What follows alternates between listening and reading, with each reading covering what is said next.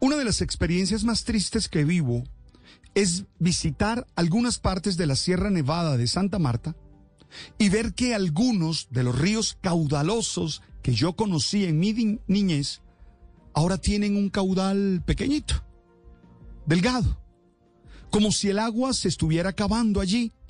Y la verdad, parecería que eso no importara. El río Bonda, el Manzanares y el Huachaca ya no son lo que eran. La razón sigue siendo la deforestación y la actitud depredadora de los seres humanos. Gastamos los recursos naturales como si no se fueran a acabar nunca.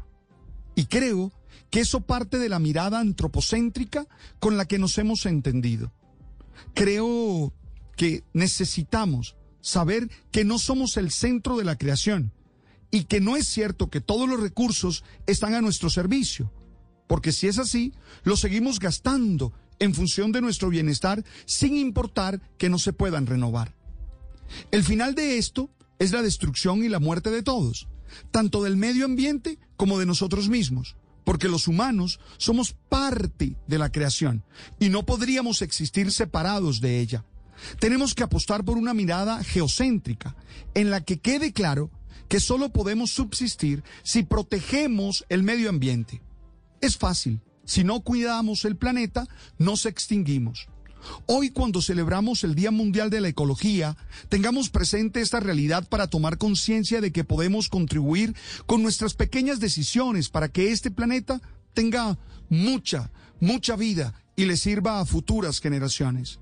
Para eso podemos pensar en actitudes, actitudes como propiciar mejores prácticas de agricultura ecológica, conservación del agua, consumiendo menos energía, prescindir del uso de fertilizantes químicos en los cultivos, apoyar y promover las huertas y los jardines ecológicos, darle espacio en la cotidianidad a los productos ecológicos comestibles y también aquellos de uso diario como los de aseo e higiene. Oye, suscitar el uso de vehículos ecológicos, ecológicos. Y algo muy importante, incentivar a las grandes empresas a evitar las emisiones que impactan negativamente el medio ambiente. Con estas acciones podríamos evitar que el Papa Francisco tenga razón cuando dice en Laudato Si, la tierra, nuestra casa, parece convertirse cada vez más en un inmenso depósito de basura.